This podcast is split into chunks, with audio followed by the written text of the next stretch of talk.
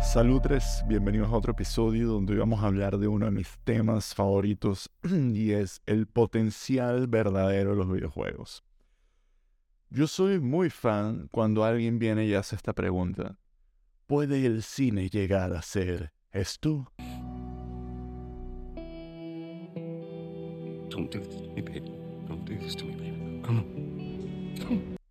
Yes, de hecho, lo hace constantemente.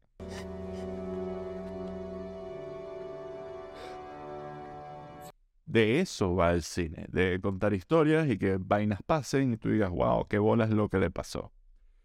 Y lo hacen, en mi opinión, a veces mucho más eficiente que las 600 horas que a veces uno tiene que pasar en juegos single players para conseguirse una escena que trascienda ligeramente. Yo creo que esta idea de decir que cosas como The Last of Us extienden las capacidades del cine viene de gente que hace lo opuesto de las personas que ven muchas películas y no juegan videojuegos. Que dicen, un videojuego jamás podrá hacer esto.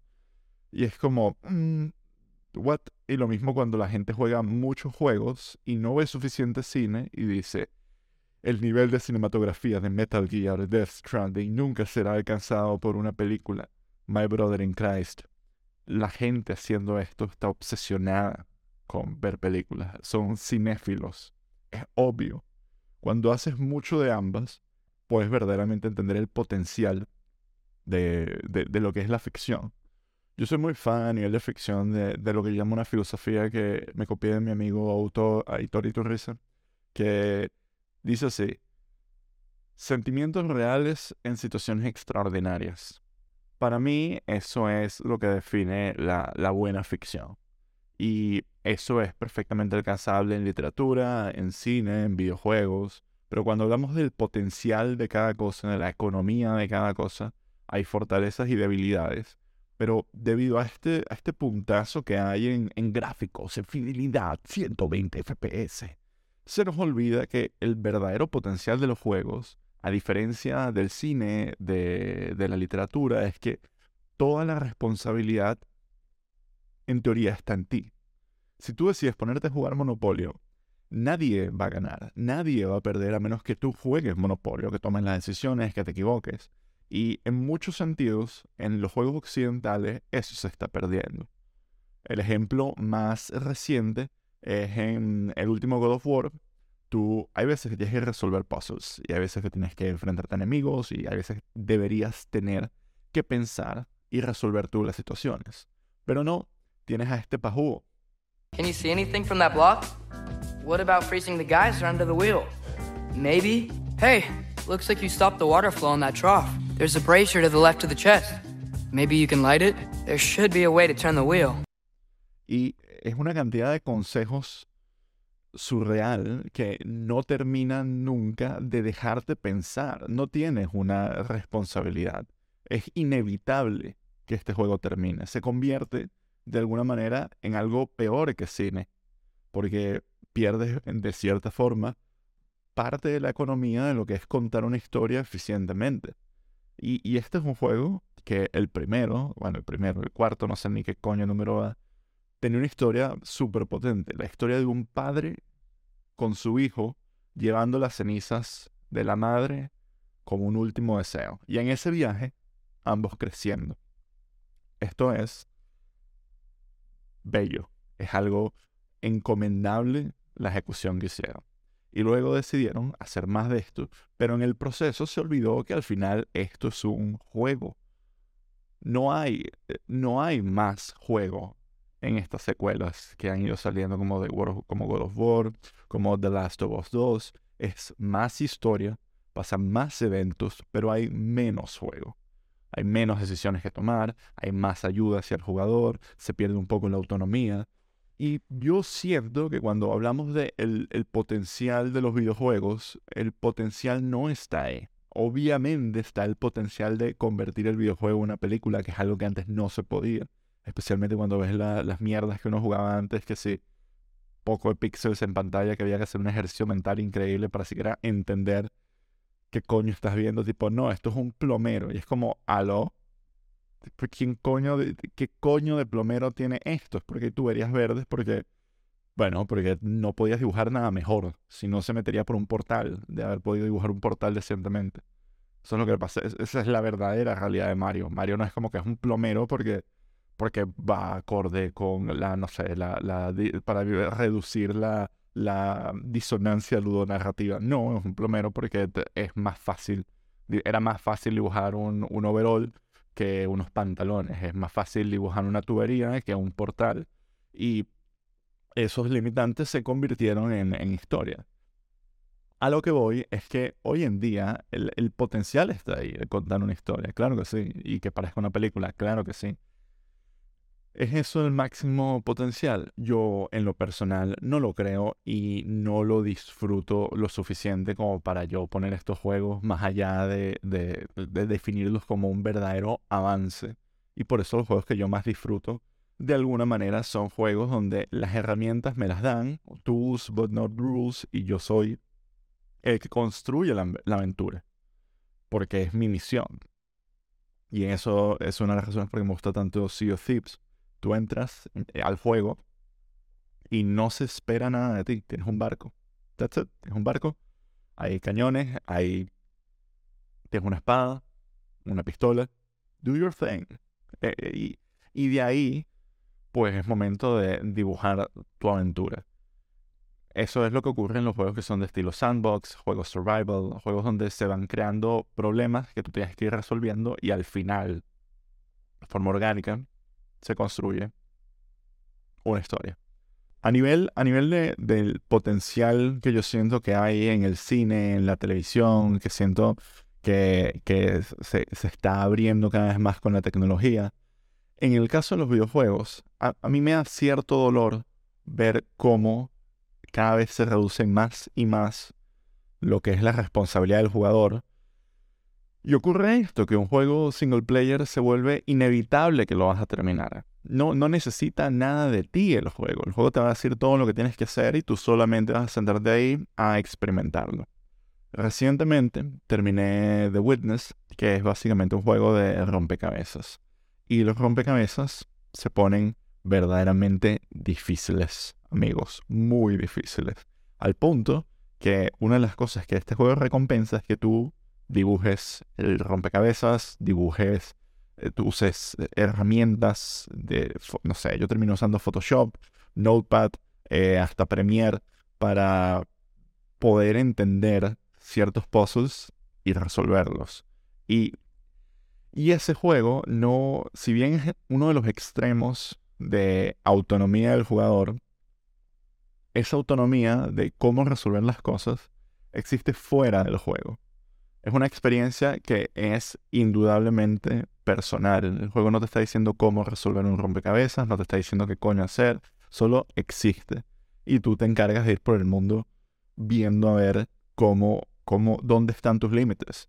Y hubo un momento de este juego que platiné hoy que siento que el juego al final te traiciona, porque una de las cosas que parece recompensar es que tú literal te tomes tu tiempo, te sientes, dibujes, te pienses la solución, y luego al final hay un timed challenge que se llama The Challenge, y es posiblemente las cosas más jodidas y anti-yo que, que jamás he hecho. Porque yo no soy bueno tomando un problema y resolviéndolo rápidamente y siendo capaz de pensar en el momento. Yo creo que una de las cosas que para mí son fortalezas es simplemente la idea de yo poder tomar una idea, sentarme, pensarla y argumentar una solución y buscar herramientas, como un poco ingeniería sobre los problemas. Y cuando le pones una variable de tiempo es que lo detesto. Odio trabajar contra reloj, odio y no, no que sea ineficiente o que sea flojo, sino que odio que esa restricción esté ahí porque siento que hasta cierto punto como que me limita un poco. Para mí ese es un tipo de dificultad que es muy hermoso porque conoces tus propios límites como jugador. Hay gente que ve juegos como los de From Software, como Dark Souls, como, eh, bueno, Dark Souls, Sekiro, eh, Bloodborne, Elden Ring, y dicen, wow, qué difícil ese juego, esos juegos no son difíciles en el sentido que son difíciles porque todavía no tienes la información, pero una vez que te informas, una vez que sabes qué es lo que tienes que hacer, todo es auténticamente simple y sencillo. Y si algo es demasiado difícil, siempre vas a poder mejorar tu personaje de tal manera que el reto se vuelve trivial. Es una de las cosas que tienen estos juegos. Y es una cuestión de acumular información. Y creo que por eso también me gusta, porque es algo que puedo hacer.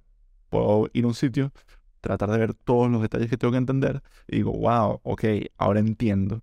Y consigo resolver el problema. En el caso de The Witness, no era así, porque el puzzle de por sí es automáticamente, es auténticamente difícil. Y eh, si bien automáticamente tú puedas verlo, decir, ok, entiendo las reglas bases para resolver algo, no es sencillo. Hay múltiples variables, hay una complejidad de cosas que tienes que tomar en cuenta y, y buscar una solución que en muchos casos es única. Esa experiencia, que es como que el completo opuesto de un juego tipo The Last of Us, yo creo que hay para todo el mundo. Si uno dice, voy a hacer todos los juegos así, obviamente vas a alinear a un, a un, cierto grupo de personas, pero cuando los mejores juegos y los juegos más grandes están todos orientados a cualquiera puede sentarse y jugarlos, se pierde algo. Se pierde algo cuando es como voy a convertir todos mis juegos en una cuasi película. Haz una película. Entiendo que la película no la puedes vender a 70 dólares, pero no estás explorando lo que yo siento que es el espacio de diseño verdaderamente enriquecedor de este medio. Entonces, por eso es cuando yo cuestiono el potencial de, de estas secuelas. Porque en vez de ser más juego, en vez de ser más diversión, es únicamente más historia. Y eso para mí es hasta cierto punto casi, casi trágico casi trágico, porque ¿dónde está el resto? Y esta semana también salió Breath of the Wild 2. Mentira, se llama Tears of the Zelda Tears of the Kingdom. Y es una secuela directa de Breath of the Wild, el juego de Nintendo que si no sabes cuál es, what the fuck is wrong with you. Y Internet se llenó, se llenó, está rebosando TikTok, YouTube, está rebosando de gente jugando este juego como le da la gana porque es un juego donde lo que más disfrutas es caminar, descubrir, resolver problemas a tu propio ritmo con una cantidad de herramientas increíbles. Y hay gente que está que sí. Por ejemplo, hay unos pequeños muñequitos que se llaman Koroks, que la idea usualmente es resolver un acertijo. Y en este caso hay, una, hay toda una modalidad de acertijos que es cómo llevar a uno de un sitio a otro, porque el juego tiene un montón de mecánicas de transporte. Bueno, Internet decidió que era hora de crucificar a los Koroks. Este nivel de, improvisación, de, creatividad, no existe con muchos juegos, action, RPG games, third person, over the shoulder camera, porque no hay nada fuera de lo que todo el mundo va a hacer que, que vaya a pasar. Sí, puede que haya una que otra optimización, puede que tú juegues un poquito mejor que el otro, pero la idea de es decir, voy a redefinir un concepto dentro de este juego y divertirme con eso, no, está ahí. Y, lo triste no es, no es como que, no, pero es que se enfocan en la historia, en la fidelidad, es que, es que luego cuando es hora de expandirlo, es tan narrow la expansión. Y de nuevo, no es por trashear a The Last of Us 2, que logran muy bien unas cosas y otras las logran terriblemente mal. Pero en el caso de el siguiente nivel de jugabilidad que ofrecieron fue tan básico, tan, tan, tan igual, que, que no se siente como una secuela, no se siente como un mejor juego, se siente como el mismo juego, más historia. Y ese no es, en fin, como que toda mi tesis es que esa mierda no es el, el potencial de, de, lo que son estas experiencias que al final vas a terminar máximo, máximo, sintiendo lo mismo que sentiste, que sentirías viendo una película. Porque ese es el verdadero límite. Ahorita cuando platiné The Witness, de verdad me sentí tipo, I still get it. Tengo ese perro en mí. Esa idea de poder decir, esto yo no me creo capaz de hacerlo porque no, no nunca he tenido estabilidad. Pero bueno, voy a practicar, voy a seguir haciéndolo mejor, mejorar y eventualmente lograrlo. Y se sintió bien. Y pensé que no lo iba a hacer. De hecho, este video lo estoy haciendo un jueves porque dije, bueno, voy a, voy a verdaderamente ver. Y no, no estoy jodiendo. O sea, fue tipo, voy a ver si llego a rendirme.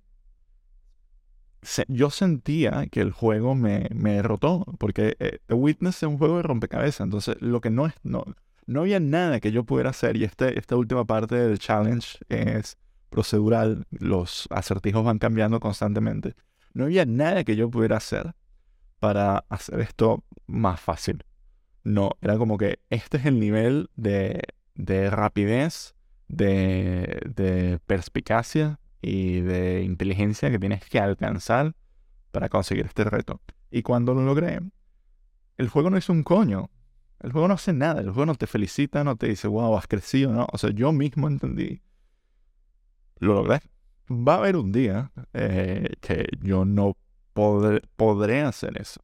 Va a haber un día que yo seré un viejo y no tendré la velocidad en las manos, tendré artritis, tendré, no tendré la capacidad de resolver problemas tan rápidamente y diré esto no es para mí. Igual que hoy en día capaz lo, lo hiciera. Sí, a pesar de que quisiera hacerlo. Porque obviamente eso hoy en día me pasa con mil mierdas. Me encantaría ser el mejor jugador de Fortnite del mundo, pero no, not gonna happen. Pero tampoco me importa. Pero va a haber un momento que yo vea retos como estos y diga, coño, no lo voy a poder alcanzar. Entonces el, el forzarme a mí mismo y llegar a un punto de habilidad, creo que es algo que es el verdadero potencial de los videojuegos. No que si una película, no que si, sabes, que si ponerme a llorar. Mil mierdas te pueden poner a llorar. Es increíble que alguien lo haga usando que si 3 Max y, y, Unreal, y Unreal 5. Está bien, es un, es un reto, pero de nuevo, el potencial, lo más que se puede alcanzar, el, epítome del arte, la exploración, el dent, no, no está ahí. Y, esa es como que mi opinión. ¿Significa que no disfruto estos juegos? On the contrary, me encanta, me parece divertidísimo. Pienso que la gente no los debería jugar. Al contrario, creo que estos son los juegos que más gente puede jugar. Pero cuando hablamos de innovación, cuando hablamos de cómo hacer que un proyecto sea verdaderamente lo mejor que puede ser, coño, no creo que la dirección sea el drama. Que todas las respuestas de algo sean más drama. Sea esta solución de Hollywood barata de decir, uff, voy a ir a por los sentimientos. Porque también requiere un trabajo de ego, de, de, humildad, el decir, yo voy a hacer estas herramientas y voy a ver qué hace la gente con ellas. Y ser lo suficientemente humilde para decir lo que se les va a ocurrir a ellos es mucho mejor de lo que se me va a ocurrir a mí. También esta semana se, se, se canceló el contenido PvE de Overwatch 2. Contenido PvE es Player versus Environment. Para los que no lo saben, Overwatch es un juego, es un shooter competitivo donde la gente se queda a tiros entre ellos. Y la única manera de tú jugar en un mapa de Overwatch es si el mapa es proveído por Blizzard, lo cual es absolutamente estúpido, es una mierda, especialmente porque Blizzard como empresa, en sus orígenes, ellos hacían editores de mapa que se lo daban a los jugadores y ellos hacían infinitos mapas. Al nivel que se creaban géneros de videojuegos nuevos con estas herramientas de desarrollo porque el próximo gran juego no se le va a ocurrir a una uber duper mega corporación. No funciona así. No tienen ese perro en ellos para sacarlo. Entonces yo, yo creo que en particular, en el caso de, de algo como Overwatch, ellos decidieron, no, mira, este es el juego. 10 mapas, 20 héroes con 40 pronombres cada uno. Y, y ya. Y como son un estudio limitado que seguramente se ve afectado por la crisis económica, pues habrán dicho, eh, no podemos hacer tanto contenido, no podemos hacer más juego. Overwatch es estos 10 estos mapas de mierda y ya. Y es triste, es una tragedia. Es una tragedia porque ese juego perfectamente puede tener un editor de mapas y ya no hay 10 mapas, hay 10 mil millones. E, e, es, bueno, no 10 mil millones, pero ustedes entienden el punto, hay 50, 200, 3 mil 2000 son de mierda, pero mil mapas buenos. Eh, eh, y es ahí, ahí el, el, de nuevo el potencial perdido. Toda esta gente lo que está es como que muchachos, llevamos cinco años trabajando muy duro y les hemos traído acá Overwatch 2 con un flamante nuevo modelo de negocio. Aplausos. Justo lo que quería.